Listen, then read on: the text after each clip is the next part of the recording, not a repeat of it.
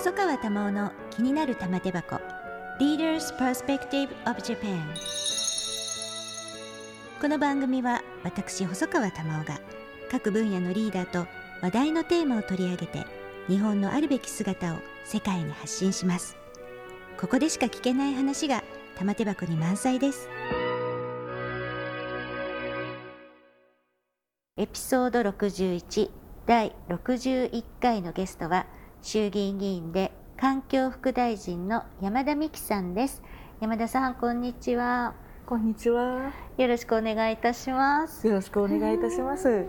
もうあの山田美樹さんあの私実は選挙区なので よくよくお顔は拝見してきているんで 別にプレッシャーをかけるつもりはないんですが よくよくお顔を拝見してきてるんですけれども、こうやってお話しするのは初めてで。初めてねね。あの楽しみにしておりました。は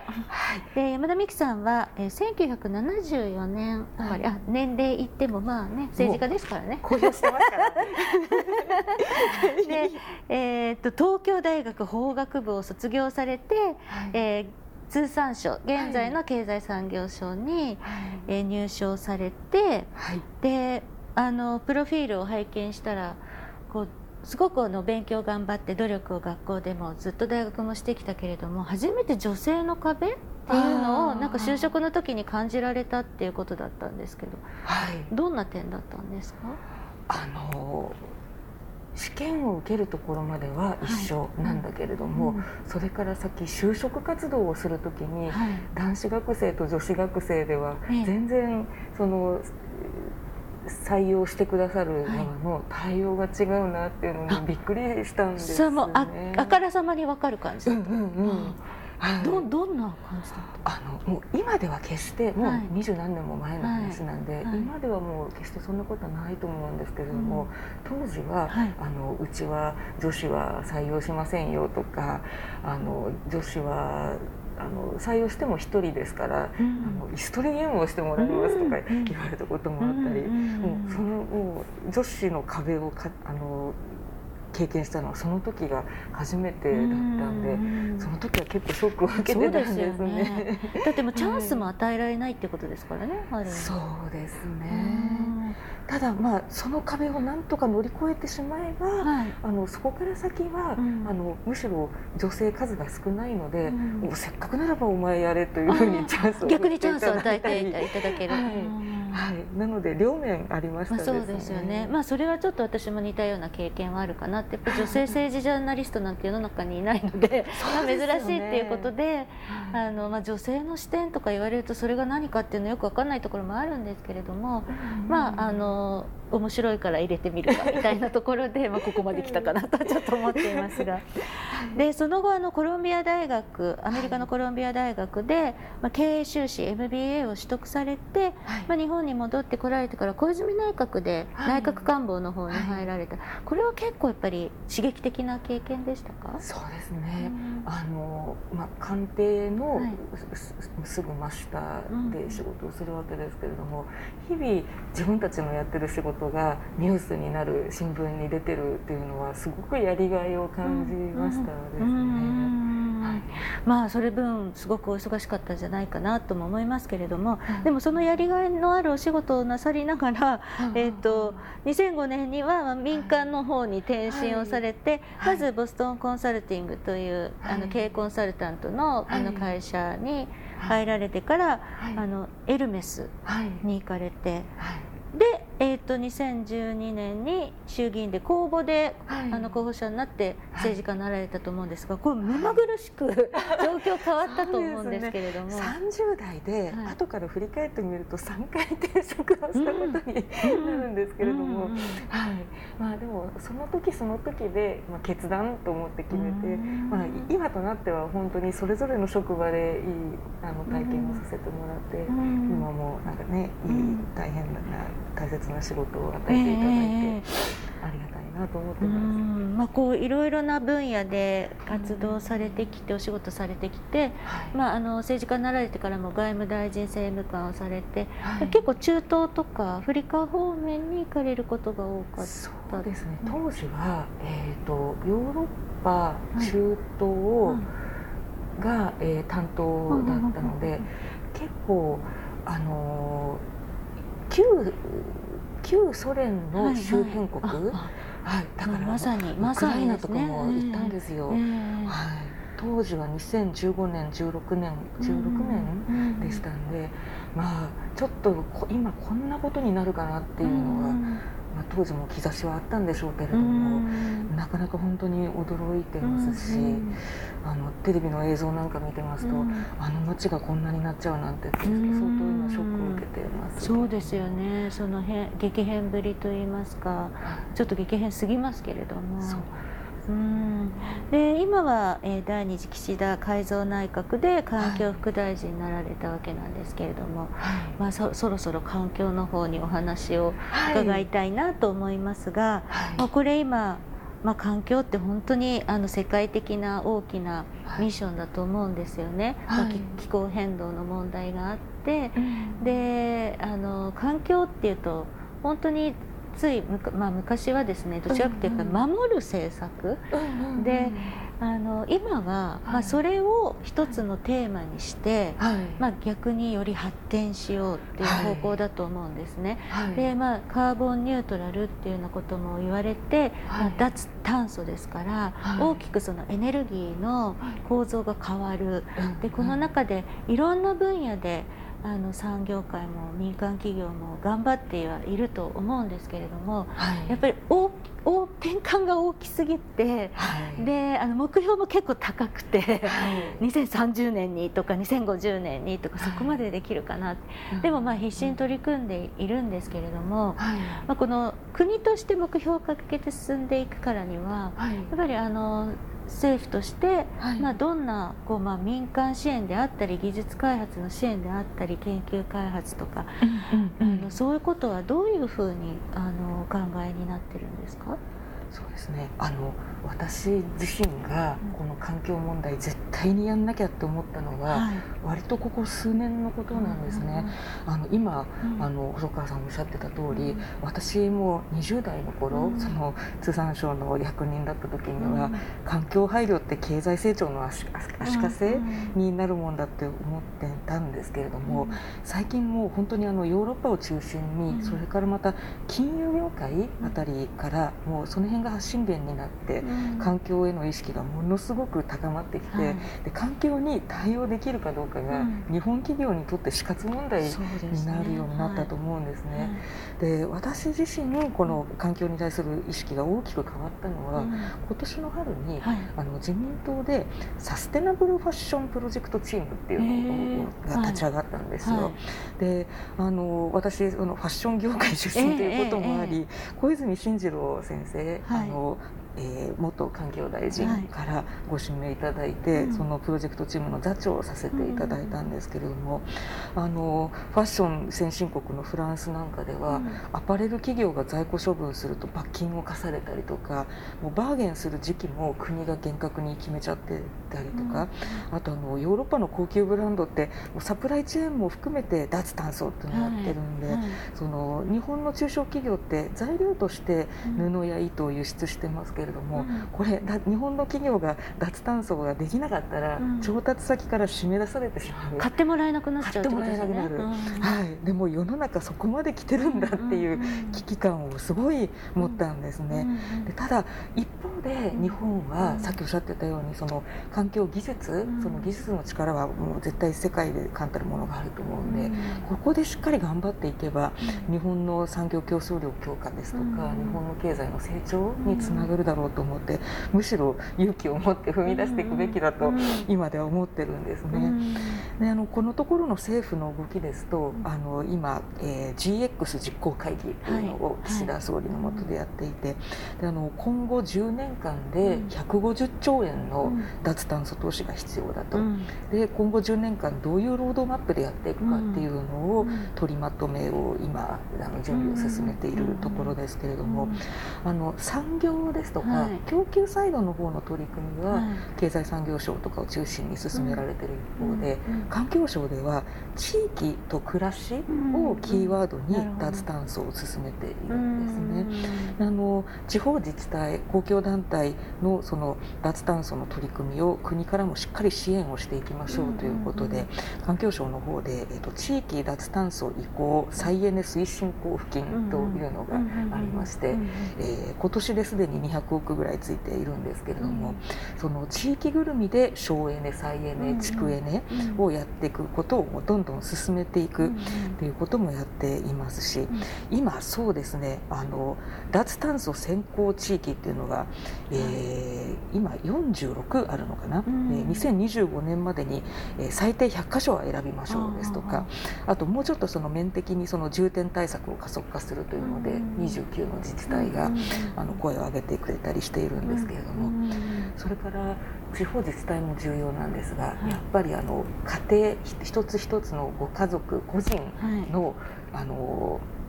取り組みっていうのも非常に大切で、はいうん、あのつい先頃10月に、うん、あの西村明宏環境大臣の,、あのお声かけをからスタートして、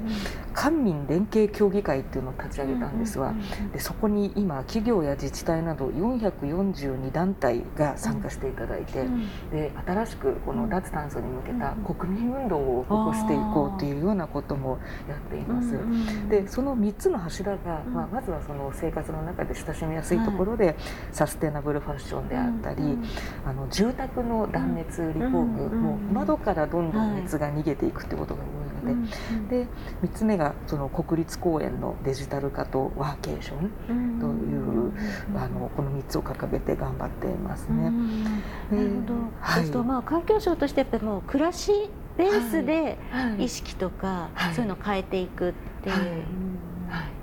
そういうところに、まあ、地域ぐるみであったり、まあ、地方自治体が、まあ、核となってそういうのを地域どうやって広めるかっていうところに、まあ、その交付金を、あの出して取り組んでいただこうと。なかなかあの大一番、まあ、根幹になるところですよね。そうですね、やっぱりあの国も,、ももちろん頑張るんですけれども、はい、企業も技術開発頑張るんですが、うん、えー、一人一人の暮らしの中で、それから街ぐるみでっていうところが、もうみんなで頑張って、あのカーボンニュートラルを達成しようっていう、あの試みですね。細川玉緒の気になる玉手箱。Leaders Perspective of Japan ゲストは衆議院議員で環境副大臣の山田美樹さんです山田さんもあの国立公園、はい、北海道の国立公園の方に視察に行かれたご様子ホームページでも拝見しましたが、はい、あのこの国立公園の、まあ、魅力を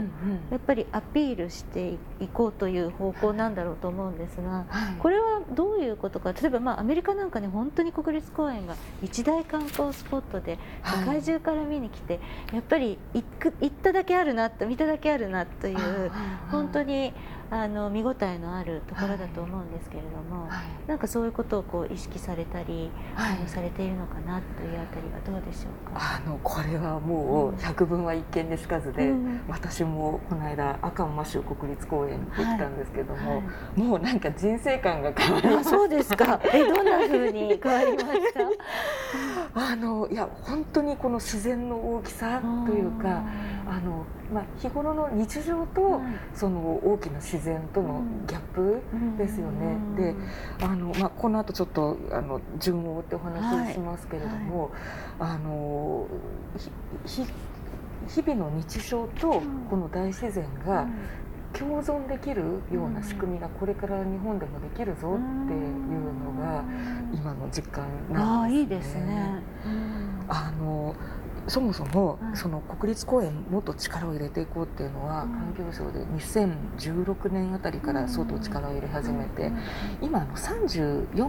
あの全国に国立公園あるんですけれども、その中で特に8箇所と決めて、あのプロモーションしたり施設の改修したり w i f i の整備したり多言語化したりってやってきたんですね。でそしたら2015年にその、えー、訪日の外国人で国立公園行く人、2015年に490万人だったのが、2019年には667万人まで増えたんですよ。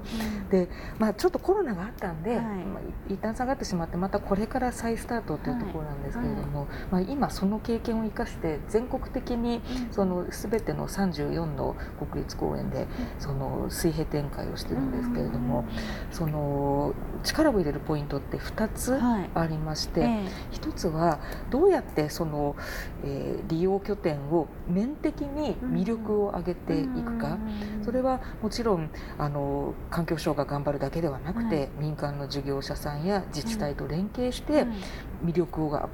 高めていくっていうことと、それからあともう一つはソフトの方ですね、あのもう唯一無二の他では味わえないこの高付加価値なその特別体験ツアーですとかその質の高い自然体験活動をどうやってこうレベルアップしていくかっていうのを2つこれ優先的に進めていこうという取り組みです。ワーケーションって言葉が最近増えてますよね、はい、私も最初ワーケーションってあの聞いた時には、うん、なんかそれ、ちょっとなんかほ本当？とか ふざけてるんじゃないの？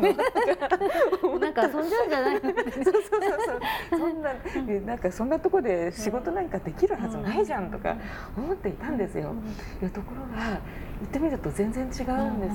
そのワーケーションをまさにしやすいように施設整備とかで相当あの環環境が今そのハード面でもう良くなっているっていうかあのかなり本当に大自然の中でも w i f i が使えて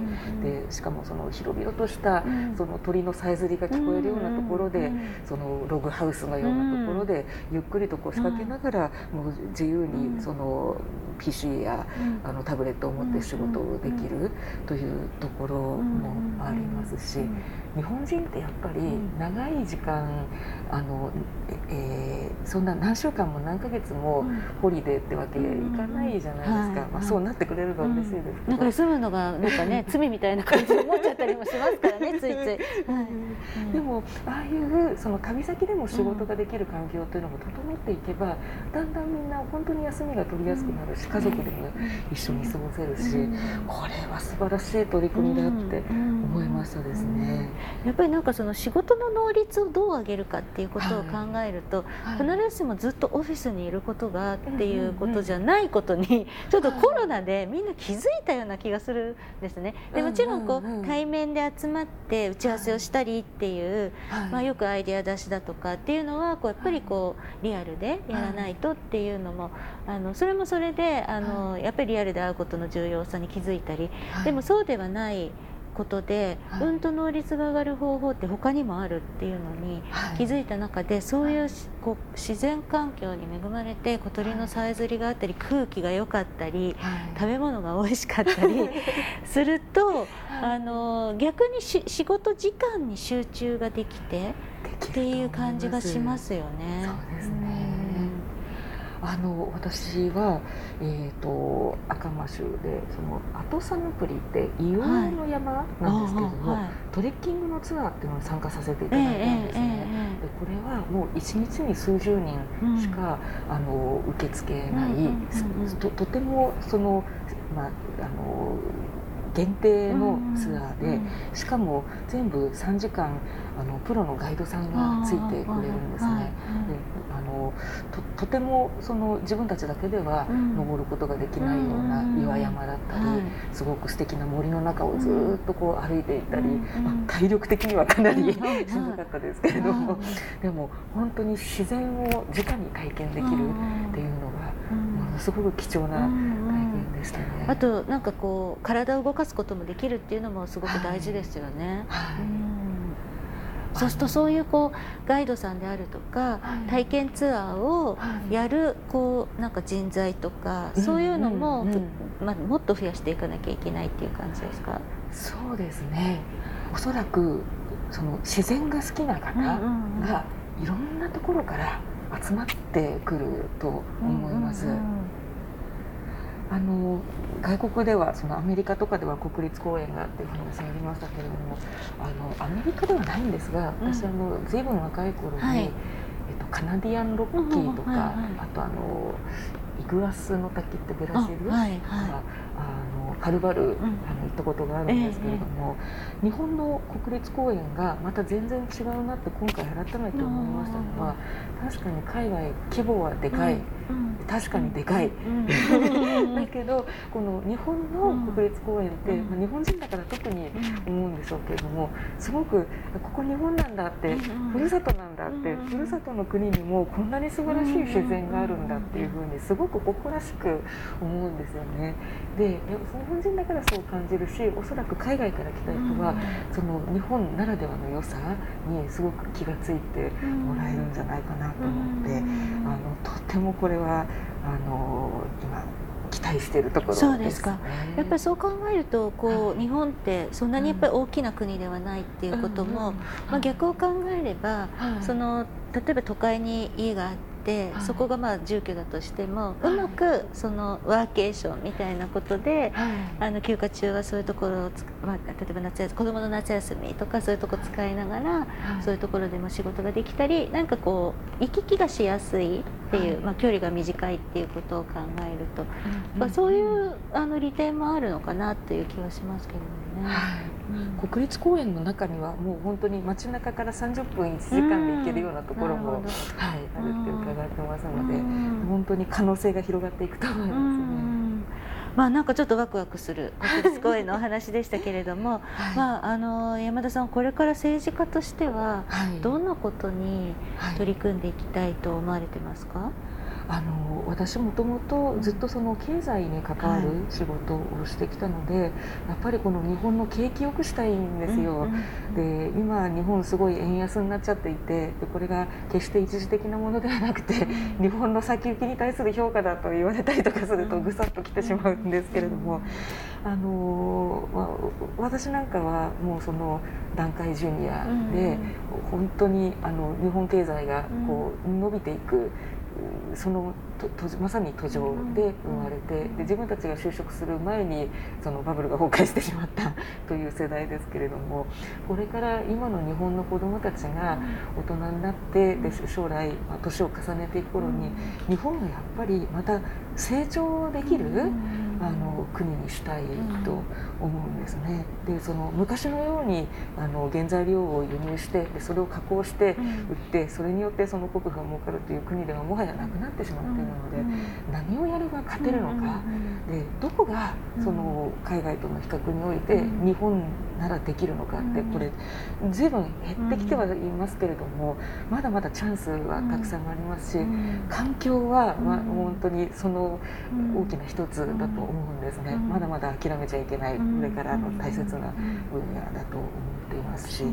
でそれにはやはり日本のグローバル化が非常に重要で、あの政府の立場でいうと、せっかく日本でいい技術がある、こんないい仕組みを考えた、だけどグローバルの中でその技術や制度が取り入れなければ無駄になってしまうから一生懸命その政府間交渉日本の政府が頑張ることによって、日本の考え方ルールが世界の中で取り入れてもらえるようにっていうのがその政治家なり行政の仕事だと思っておりますし。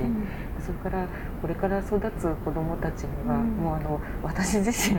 26歳で初めてあの海外に留学して、うん、もう本当に苦労して、うん、あの逃げ帰ってきたような、状況だったので。MBA も取られて、素晴らしい。もうあの子どもたちの世代には、もう本当にあのちょっと変な言い方ですけど、日本じゃない国でも十分に活躍できるような、うん、そういうような子どもたちがいっぱい増えてほしいっていうふうに思いますね。まあ、あのどんどん海外に行って、あのチャレンジチャレンジするっていう子どもたちを増やしたいっていうところね。うん。あのその日本の強みを、まあ、こう交渉していく、まあ、あの本当にグラングリーントランスフォーメーションみたいなことが、本当日本にあのの大きな強みだと思うんですけれども、それ以外にこう日本がやっぱり今こう戦えるって思われるのはどういう点だとお考えですか、あのよく成長分野って言って名前が挙げられるのが、グリグリーンデジタル、ヘルスケアと、なんか3つ並び称されることがありますね。でまあ、デジタルは、あの頑張んなきゃいけないんだけど、全世界的に見た時にちょっと厳しいと思います、まあ、グリーンとの兼ね合いでグリーンデジタルってなったら日本まだまだ頑張れると思いますけど、で今ちょっとあの心配してるのがヘルスケアの分野で、日本はかつては世界に名だたる創薬国、あの新しい薬を開発できる国だったのが、今ちょっとその力が弱まっちゃってますよね。でそれやはり日本のその薬価、薬の値段を決める制度が非常にあの諸外国にはない珍しい制度で、その開発にもう10年20年ってまた大変なお金がかかるんだけどその投資回収ができないようなちょっと特殊な薬価制度になってしまっているのでここなんとか変えていかないとこのままじゃそのヘルスケアの分野もちょっとなかなか厳しいなと思っているのでやっぱり相当改革が必要だろうなと思ってますね。そうですね。改革、まあ、規制のさまざまな、はい、改革が必要になってきますけれども、まあ、コロナでやはりそこの注目も集まってますよね。ね。あのななぜワクチンできないの、はい、っていうところから始まって、はい、私も海外行って何日本は作んないのってすっごいびっくりされたので あのやっぱりこれはもうこれを機に、あの人の命に関わる部分ででまたさらにそれが国際貢献もできる、あの間違いないそういう分野だと思いますので。はいまあ、そういったテーマで子どもたちの関心も高いかなっていうのは思いますね。あの子どもたちはもう本当に今の子って小学生からやっぱり SDGs を勉強したり、そうなんです。なんかもう教えてもらおうかなと思うような。あの私のせいか最も SDGs に疎い年代とか言われて あのいるのであのそういった意味で考えると普通ですよね。そのグリーンとかそういうことを考えることが。で子どもの本当に柔軟な発想で、そういうのを取り入れながらあのやっていけばやっぱりまだまだ日本ってやっていけるあのいろんなあの希望やそういう要素はあるなと思いますので、はい、ぜひ山田さんにリードしていっていただきたいと思います。お話も分かりやすくてとても楽しく過ごさせていただきました。またぜひこれからもあの、ご出演していただきたいなと思います。あのぜひ頑張ってください。ありがとうございました。細川玉緒の気になる玉手箱玉緒細川賞リーダーズ・プロスペクティブ・オブ・ジャパンエピソード61ゲストは衆議院議員で環境副大臣の山田美樹さんでした。